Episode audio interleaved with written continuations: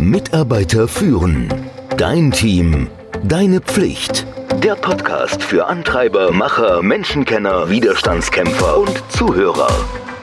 Der Podcast von und mit Kai Beuth, dem Experten für das Thema Führung. Die fünf Dysfunktionen eines Teams, was sie sind und wie man sie überwindet.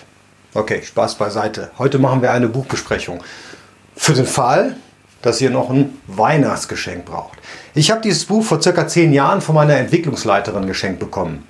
Und zwar, als ich meine erste Geschäftsführung übernommen habe. Sollte mir was zu denken geben. Dennoch, danke Juliane. Ich konnte es immer und ich kann es auch immer noch gut gebrauchen. Bei der Arbeit hat es mir geholfen und beim Lesen hat es mir außerordentlich viel Spaß gemacht. Ich habe es mehrfach gelesen.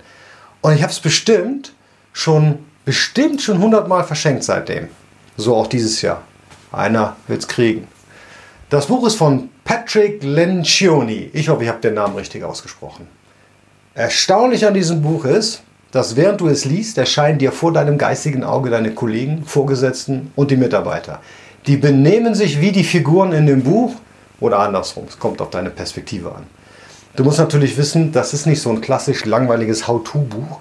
Es ist wie so ein Roman, wie eine Erzählung geschrieben. Ja, es macht einfach Spaß. Auch wenn ich mich mitunter oft selbst gesehen habe in diesem Buch, nicht nur meine Kollegen. Feedback kann einem auch ein Buch geben. Das kann sehr heilsam sein. Dem Buch nimmt man es nicht persönlich, oder? Zum Buch also. Das Konzept, so finde ich, ist so einfach wie brillant. Die fünf Dysfunktionen, die nehmen nämlich die Form einer Pyramide an. Und bei Pyramide klingelt es bei dir natürlich als Führungskraft. Das hast du schon bei Maslow gesehen und ist es auch da genauso. Denn das gilt hier genauso dass man das Problem einer höheren Ebene nicht lösen kann, ohne sich zuerst mit dem Problem oder Bedürfnissen der niedrigeren Ebene gekümmert zu haben. Jede Dysfunktion hat also einen direkten Einfluss auf die Leistung des Teams und behindert oder fördert die Gesamtproduktivität. Die gute Nachricht ist, dass du als Manager mit Führungs- und Managementfähigkeiten all diese Dysfunktionen überwinden kannst.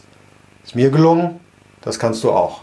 Die fünf Dysfunktionen, will ich nicht weiter auf die Folter spannen, sind Mangel an Vertrauen, zweitens Angst vor Konflikten, drittens mangelndes Engagement, viertens, ja, meine Lieblingsvermeidung von Verantwortung, fünftens kein Fokus aufs Ergebnis, also vor sich her eiern. Ich kann dir sagen, für virtuelle, sich im Homeoffice befindliche Teams gilt das umso mehr.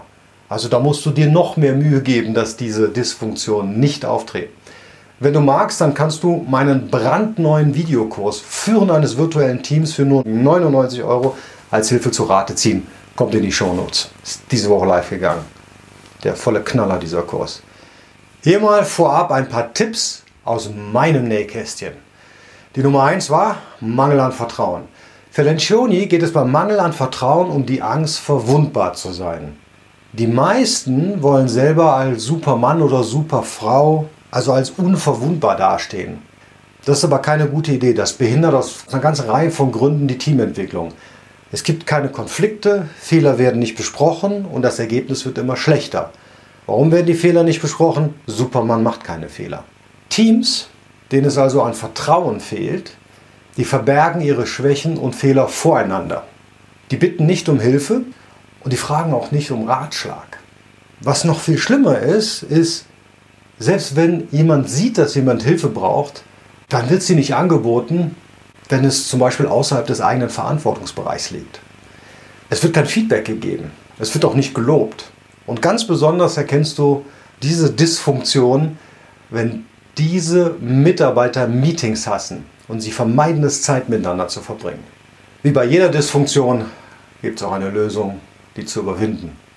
Hilf deinen Teammitgliedern, sich auf ihre Stärken und nicht auf ihre Schwächen oder die Schwächen der anderen Mitarbeiter zu konzentrieren. Das Wissen um die eigenen Stärken, also das wird einem ja schon bei der Kinderserziehung beigebracht, wenn du Kinder hast, hilft, Vertrauen aufzubauen. Es befreit also den Einzelnen vor der Angst, seine eigene Schwäche zu zeigen. Die Diskussion über die individuellen Stärken wird die Teammitglieder auch dazu bringen, die Fähigkeiten ihrer Teamkollegen zu erkennen, zu schätzen und ihnen Unterstützung anzubieten. Wenn du also diese Dysfunktion überwindest, dann hast du Folgendes erreicht. Also dein Team wird Spaß dabei haben, auf ein gemeinsames Ziel hinzuarbeiten. Es wird viel schneller als vorher oder wenn überhaupt, wird schnell auf Probleme reagieren. Und die werden jetzt nicht mehr verschwiegen. Und das ist ja der wichtige Punkt. Es werden Fehler vermieden, seltsamerweise, indem man sich rechtzeitig gegenseitig Feedback gibt und indem man sich auch Hilfe anbietet. Und man kann sich gegenseitig motivieren, die Fähigkeiten und die Stärken des anderen zu schätzen. Also, das ist die Basis. Dysfunktion Nummer zwei. Das ist meine Lieblingsdysfunktion, eine, die ich nicht so in mir habe, wer mich kennt. Die Angst vor Konflikten. Vielfalt am Arbeitsplatz trägt zu besseren Ergebnissen bei. Leider setzt das voraus, dass die Mitarbeiter, dein Team unterschiedliche oder sogar gegensätzliche Vorstellungen davon haben, was man tun muss. Du kannst nicht von der Vielfalt profitieren und die anderen Ideen unterdrücken oder nicht akzeptieren. Du musst in den Konflikt gehen. Das ist sehr wichtig. Teams, die Angst vor Konflikten haben, die zögern Meinungen und Bedenken zu äußern. Die ignorieren kontroverse Themen, auch wenn sie das Potenzial hätten, also den Erfolg des Teams nach oben zu bringen. Komischerweise haben die mehr zwischenmenschliche Konflikte.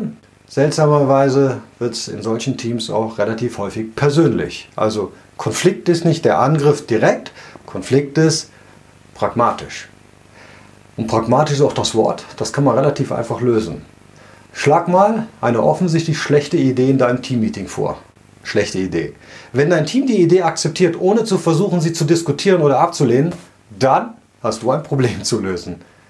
Wenn aber jemand dazu bestimmt ist, die Nadel im Heuhaufen zu finden in deinem Team, also eine Idee schlecht zu machen, dann bist du auf einem guten Weg.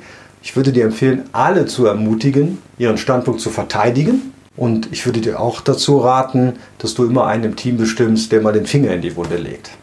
Dann kannst du alle Vor- und Nachteile aufschreiben und dann hast du den Rundumblick geschafft. So lernt das Team, dass Konflikte eine gute Sache sind und es wird auch dir und dem Team helfen, die Fehler in einer Idee zu finden. Da gibt es immer einen.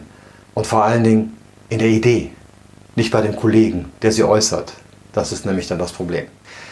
Wenn du das überwindest, also wenn du diese Angst vor Konflikten hinter dich bringst, dann bekommst du ein Team, das nämlich die Vielfalt aller Ideen im Team nutzt, das sehr, sehr schnell Probleme lösen wird, das offen über kritische Themen und auch Bedenken spricht. Und falls es dir auf die Nerven geht, es reduziert die Politik im Team, wenn du verstehst, was ich meine. Kommen wir zur Dysfunktion Nummer 3. Mangelndes Engagement. Wenn dein Team eine offene Diskussion über kontroverse Themen vermeidet und nicht klar versteht, warum diese oder jede Entscheidung getroffen wurde, dann werden sie nicht auf ein Vorgehen committen. So einfach ist das. Teams, denen es also an Engagement fehlt, denen mangelt es an Vertrauen und sie haben Angst vor dem Versagen. Sie diskutieren immer und immer wieder das gleiche Thema. Du kommst dir vor wie bei täglich grüßt das Murmeltier. Entscheidungen werden vor sich hergeschoben. Die werden immer wieder diskutiert. Sie lassen Mehrdeutigkeiten zu, Zweifel. Vor allen Dingen lassen sie den griechischen Gott der Gelegenheit Kairos außen vor. Und das vertändelt zu viel Zeit mit Gelaber. Mangelndes Engagement lässt sich mit verschiedenen Strategien lösen. Also als erstes solltest du dir zur Regel machen, alle wichtigen Entscheidungen, die während eines Meetings getroffen wurden, zusammenzufassen und zu begründen, warum sie getroffen wurden. Ja, dann lässt du sie nicht mehr von der Angel. Wenn du Führungskräfte führst, dann sprich genau in diesem Meeting, was den Mitarbeitern mitgeteilt werden soll und was nicht. Damit das klar ist, mit welcher Message sie rausgehen sollen. Du kannst das Engagement auch fördern, indem du das Team ermutigst, mögliche Fallstricke und Worst-Case-Szenarien zu diskutieren. Auch hier ist Klarheit die Grundlage für das Engagement. Definiere klare Fristen nicht nur für die Aktion, sondern auch für die Entscheidung selbst. Das hilft dabei, Verantwortung für eine Entscheidung zu übernehmen und auch eine zu treffen. Das ist nämlich besser als ewig zu diskutieren. Wenn es dir gelingt, diese Dysfunktion zu überwinden, dann wird dein Team die Prioritäten verstehen. Die werden gemeinsame Ziele und Aufgaben haben und teilen. Die werden bereit sein, sich zu ändern. Die haben keine Angst davor, Fehler zu haben, die einen davon abhalten, loszulegen. Ja, das ist so, als wenn du die Bremse, die Handbremse einfach nicht mehr anziehst. Dysfunktion Nummer 4. Keiner fühlt sich verantwortlich. Hast du bestimmt schon erlebt. Mitarbeiter sind es gewohnt, persönliche Verantwortung für ihre Handlungen zu betonen. Aus diesem Grund mischen sie sich nicht gerne in das ein, was andere Teammitglieder tun oder nicht tun, weil sie wollen das ja auch nicht von den anderen haben. Das ist kontraproduktiv für ein Team. Denn das gemeinsame Ergebnis kann ja davon abhängen, ob die Mitglieder in der Lage sind, sich gegenseitig für die persönlichen Entscheidungen und Handlungen zur Verantwortung zu ziehen. Teams, die so handeln, die zerstören den Leistungswillen der High-Performer. Die reißen definitiv Termine und die verstecken sich immer hinter der Führungskraft, hinter dir, denn du musst es ja schließlich richten. Und ganz besonders, die bleiben mittelmäßig. Da kannst du vom High-Performing-Team träumen bis in alle Ewigkeit. Kann man diese Dysfunktion auch lösen? Aber natürlich. Du kannst diese Dysfunktion lösen, indem du die Teamleistung statt die Einzelperson belohnst. Mache klar, dass du es förderst, wenn andere zur Verantwortung gezogen werden, wenn das Team die Angst vor Konflikten erfolgreich überwunden hat. Ja, dann werden sie bereit sein, diese Dysfunktion auch hinter sich zu lassen. Ich hatte mal zwei Firmen, die haben gegeneinander gearbeitet. Leider war es meine Aufgabe, die zur Zusammenarbeit zu bringen. Das war ein Albtraum. Ich habe ein Jahr gebraucht, bis ich dahinter gekommen bin. Ich habe mir diese Dysfunktion nochmal ins Gedächtnis gerufen. Und dann haben schlagartig alle Führungskräfte das gleiche Ziel bekommen von beiden Firmen. Und boah, es hat funktioniert. Denn wenn das klappt, dann wird dein Team schnell mögliche Probleme erkennen und die Handlungen und Vorgehensweisen der anderen in Frage stellen, den gleichen Maßstab aber an alles legen, also auch an sich selbst. Also Fingerpointing hört da natürlich auf.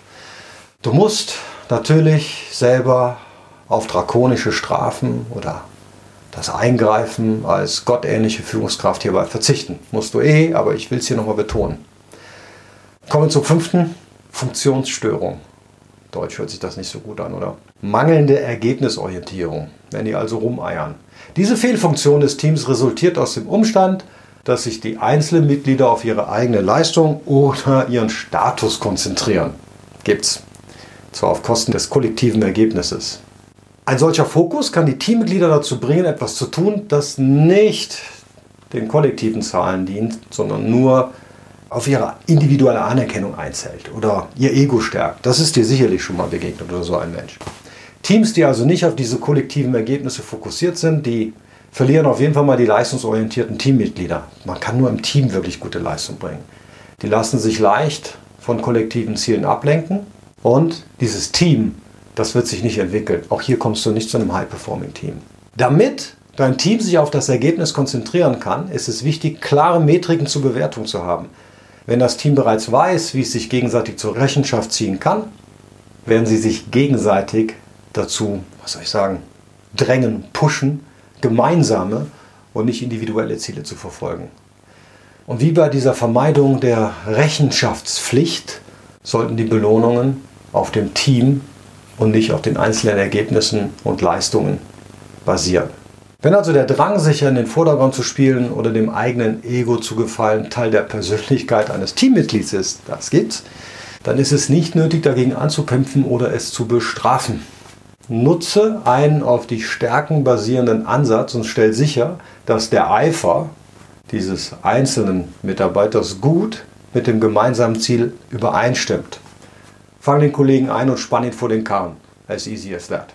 Sobald du dein Team dazu bringst, sich auf die Ergebnisse zu konzentrieren, wird es individualistisches Verhalten verhindern. Also die werden sich selber, das ist so eine Gruppenkohäsion, beeinflussen. Es wird den Fokus halten und ganz am Ende mit dir zusammen den Erfolg genießen.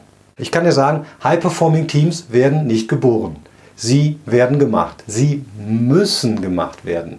Das ist dein Job. Du musst erkennen, welche Dysfunktion in deinem Team dich daran hindert oder dein Team daran hindert, gemeinsame Ergebnisse zu verfolgen.